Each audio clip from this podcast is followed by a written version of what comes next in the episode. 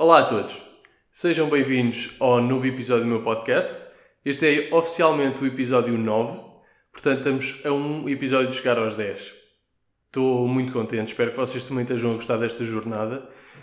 Na minha honesta opinião, eu acho que tenho evoluído de episódio para episódio. Algumas coisas vão se mantendo mais, outras vão melhorando, mas olha, faz parte do processo e o que é que eu posso pedir se não evoluir? Tenho aqui um setup novo, espero que notem diferença aqui no som supostamente isto vai diminuir um bocadinho o eco, vai melhorar a qualidade da minha voz, diminuir os meus tiques irritantes também, que eu sei que isso também faz confusão no, no áudio. Portanto, uma melhor experiência. E também consigo ter isto por causa aqui do bracinho, consigo ter isto mais próximo da, da minha boca, portanto, em princípio, vai, vai correr bem. Espero que gostem. Ora então, hoje o tema que eu vos trago ah, antes de mais, deixem-me só dizer, espero que esteja toda a gente bem, espero que esteja tudo preparado para esta nova fase que vem aí com o levantamento do estado de emergência e não sei, todas as, todas as adaptações que vamos ter que fazer ao nosso estilo de vida, porque isto vai ser estranho. Se estar em casa já era estranho, imaginem agora ter que ir a todo lado com uma máscara, tipo, estar no ginásio com uma máscara, vai ser muito estranho. Montes de restrições, as pessoas vão ter medo do toque ainda mais, vai ser, não sei, vamos ver uma sociedade mudada, eu acho. Vai ser curioso. Hoje o que eu vou falar é sobre estarmos, estarmos rodeados de um ambiente que nos motive e que nos faça querer ser melhores.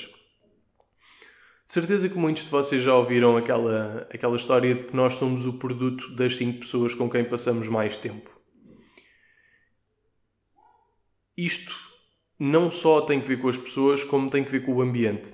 Sim, as pessoas que estão à nossa volta vão influenciar imenso quem nós somos e a maneira como nós nos comportamos e mesmo as nossas ambições, por muito que nós não queiramos, mas o ambiente que nos rodeia, se é um ambiente positivo, negativo, se estamos rodeados de coisas mais. Eu não quero dizer luxuosas porque pode levar a, um, a uma interpretação errada, mas coisas com mais qualidade que requerem mais esforço ou estarmos assim, rodeados de, de um ambiente mais low maintenance. Não sei se percebe o que eu quero aqui dizer. Isto passa por tudo na nossa vida. Por coisas tão simples como, por exemplo, termos a casa arrumada. Eu sou, sou homem e eu sei que muitos dos homens pecam por isto, que é não queremos saber de certas coisas que muitas vezes fazem a diferença. Estilo fazer a cama. Se eu morasse sozinho, muito provavelmente eu não fazia a cama, mas como eu moro com a Joana, ela obriga-me a fazer a cama, se for eu a levantar-me por último. E este género de coisa, de ter tudo organizadinho, as coisas limpas, permite um processo de pensamento muito mais, muito mais limpo também, basicamente. Não estamos preocupados com ver as coisas desarrumadas porque são coisas que inconscientemente nos perturbam. Depois podemos transpor isto para o nosso carro, por exemplo, o carro estar todo sujo é uma coisa desagradável. E podemos levar isto mais além. Podemos levar para o tipo. Oi, isto tem que estar tudo aqui bonitinho. Um, tem que estar tudo. Agora perdi aqui o fio do pensamento. O ambiente que nos rodeia deve ser um ambiente positivo e propício a que nós sejamos melhores. Onde eu quero chegar é: se nós frequentarmos lugares onde sentimos que a atmosfera é talvez um bocadinho demasiado relaxada ou que a educação é muito rude e que, se, que as conversas são muito rudimentares e que não levam para muito sítio, se calhar estamos a prejudicar-nos a nós mesmos. E isto tem que ver não só com as pessoas que estão nesse sítio, com o ambiente em si. O ambiente, às vezes só a decoração ou o tipo de comida que um sítio serve ou o que quer que seja são o suficiente para mudar a dinâmica do espaço. Isto tudo para dizer que eu acho altamente positivo nós passarmos tempo em sítios que nos fazem querer ser melhores. Eu sinto muito isto quando viajo.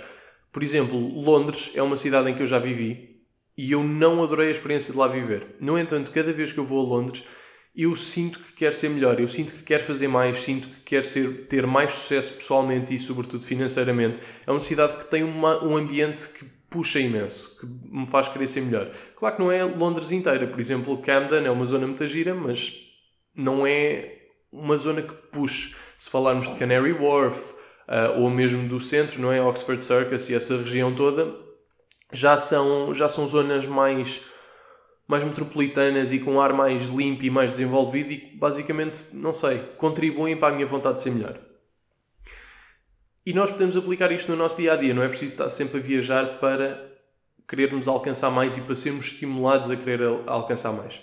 Uma, um exemplo que eu dou aqui da minha rotina, eu tenho, eu tenho a, a, a sorte de, de poder morar aqui em Cascais e vivo muito perto aqui de uma zona que tem casas incríveis, que é a Quinta da Marinha.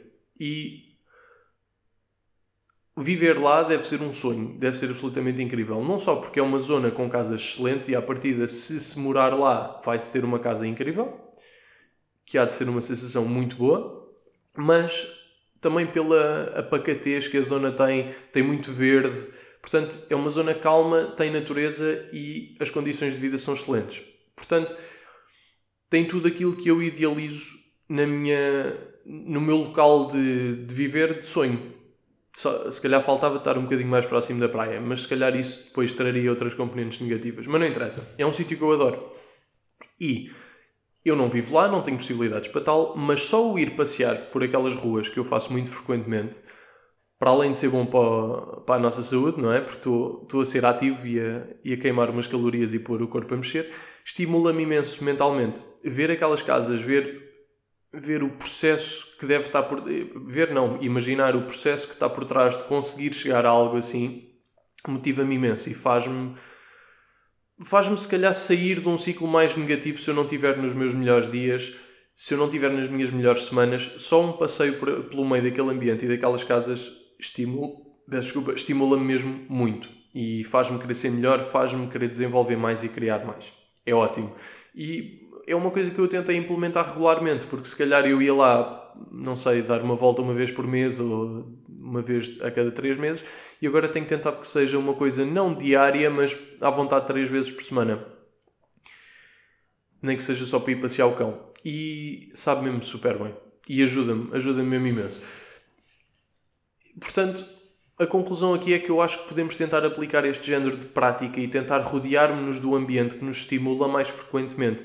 Porque quanto mais nos. Há um ponto em que isto para, mas quanto mais nos estimularmos, à partida mais vamos produzir, mais vamos conseguir ultrapassar barreiras, melhores ideias vamos ter e melhor nos vamos sentir com nós mesmos, porque em princípio vamos estar a trabalhar rumo aos objetivos que nós pretendemos alcançar. E é isto que eu queria aqui trazer.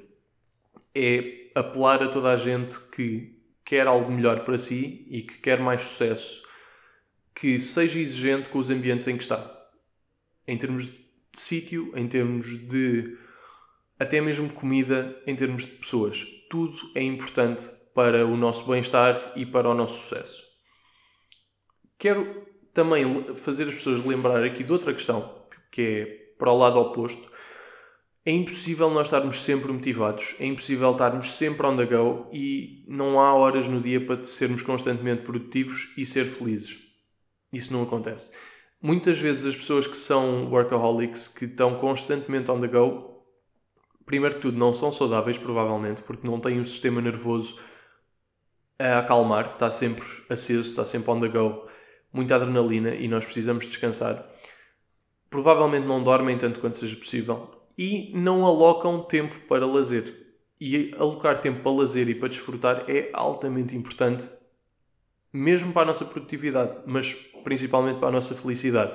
Nós temos que conseguir tirar um tempo, parar, repousar, recolher os nossos pensamentos, pensar em coisas que nos dão gozo, prazeres simples, tipo estar na companhia dos nossos amigos, estar na companhia da nossa família, estar a desfrutar de, uma, de um ambiente giro de que gostemos, estar na praia ou no bosque, ou o que é que seja. A natureza tem muito esse impacto.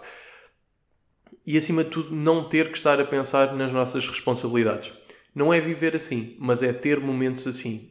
Quanto mais nós conseguirmos perceber qual é que é a nossa capacidade de trabalho em que realmente estamos a conseguir produzir e a que tempo, um, a que intervalos é que nós precisamos de planear assim uma pausa, melhor vamos conseguir ter uma rotina produtiva o ano inteiro. Porque estas pausas fazem parte de ter uma rotina produtiva. Portanto, concluindo aqui esta conversa, tentarmos ter uma rotina que nos estimule muito, o máximo possível dentro da nossa capacidade de trabalho e que contribua para a nossa felicidade, mas por outro lado também planear estes momentos de relaxamento, estes momentos de desfrute, normalmente acabam por ser férias, não é? É o que, o que a maioria de nós acaba por fazer com estes, com estes momentos, para garantir que conseguimos manter a chama acesa e garantir que conseguimos continuar a ser produtivos quando é necessário ser. Porque senão, inevitavelmente, vamos chegar a um burnout. Vamos parar de ser produtivos, vamos ficar frustrados com aquilo que estamos a fazer, vamos deixar de ter gozo, que também é muito importante quando estamos a tentar conquistar alguma coisa, e a taxa de retorno vai começar a ser negativa, que todos sabemos que ninguém quer. Vão haver alturas em que sim, em que vamos ter que dar o litro e vamos ter que trabalhar muito arduamente e nem sequer vamos poder contemplar descanso, mas isso não pode ser o nosso ano inteiro. Ou não pode ser o nosso ano inteiro todos os anos. Porque se calhar num certo ano estamos a implementar um projeto e ok, 6 ou 8 meses ou 12 meses do ano têm que ser on the go para as coisas correrem bem. Mas isto não pode ser sistemático, não pode ser assim todos os anos. Portanto, tenham esta consciência. É isto que eu, que eu queria aqui falar. Não, sintam, não se sintam na obrigação de, de estar sempre a fazer alguma coisa, sempre a produzir, por muito que a sociedade nos faça às vezes pensar que sim, porque é muito fácil. Com o Instagram, por exemplo, toda a gente parece que é super produtiva, vive uma vida brutal e é super feliz, faz montes de coisas magníficas e ganha montes de dinheiro. Todos sabemos que isso é mentira.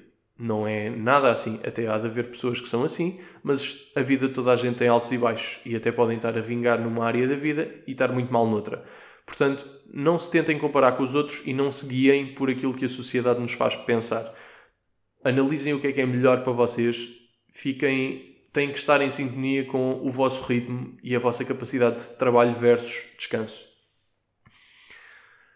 Acabou aqui a conversa motivacional e de apelar à produtividade, vou falar-vos de dois álbuns em que me estou agora a esquecer do segundo, mas o primeiro. Ah, já sei qual é o segundo. O primeiro é da Alina Baraz. Eu falei de um single dela, é RB, primeiro de tudo.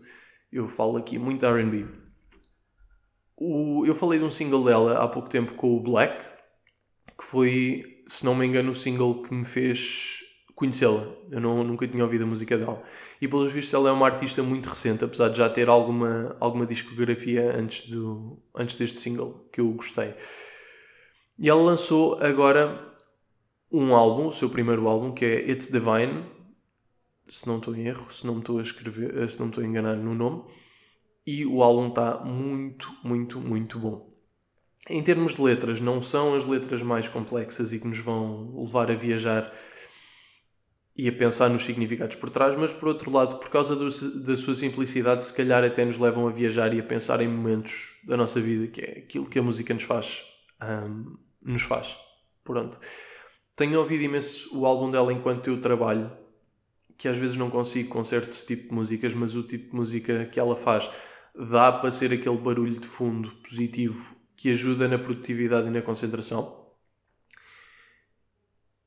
e a mim ajudou-me também a, a ficar num estado de humor melhor.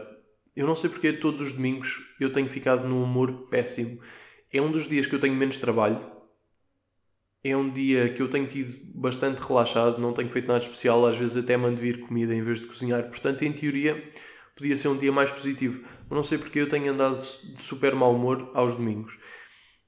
E eu estava a ter dificuldade em, em, lidar com isto porque eu estava a pensar porque é que eu estou chateado, não faz sentido nenhum. Mas isto, só o, o reconhecer isso não estava a ser suficiente. Então pus o álbum dela e fui trabalhar. E a verdade é que não só o trabalho correu muito bem, consegui estar focado, mas também fiquei num ótimo estado de espírito depois. Portanto, subconscientemente, a música dela é muito positiva mas não é aquele positivo, não é daquelas músicas tipo I'm Walking on Sunshine que são flores e arco-íris. Não é esse género de feliz. É uma música feliz, mas não é super alegre. São coisas diferentes. Eu, por acaso, por norma, não gosto muito de música alegre, gosto mais de música triste, por norma, sobretudo quando é RB. E o dela é aqui um intermédio muito bom, porque a música não é demasiado jovial, mas é positiva e faz-me faz ficar contente. Experimentem, acho que a música também é brutal para quando se vai no carro. Eu sei que agora toda a gente anda a conduzir menos, mas é daquelas músicas que se põe e ajuda a que nós despoltemos aquela corrente de pensamentos que às vezes despoltamos quando não estamos a ouvir nada. Portanto, às vezes a música impede isso, mas esta música não, até fomenta isso. É muito bom, gostei mesmo. E a miúda canta muito bem. A produção é ótima, a música é boa e só posso falar bem. O segundo álbum que eu quero falar, mas não tão extensamente, é o Sextape 4 do The Dream. E é um dos muitos álbuns que este artista tem. Quem gostar de RB, recomendo vivamente, mas ainda não ouvi vezes suficientes para dar uma review tão extensa. Espero que gostem. Vou fazer então uma playlist com estes dois álbuns e vou tentar fazer playlists dos episódios anteriores para vocês terem acesso às músicas que eu vou aqui recomendando com facilidade. E vamos ficar por aqui. Obrigado a todos. Vemo-nos no episódio 10, que vai ser aquela conquista que eu me tinha proposto. Obrigado e até à próxima.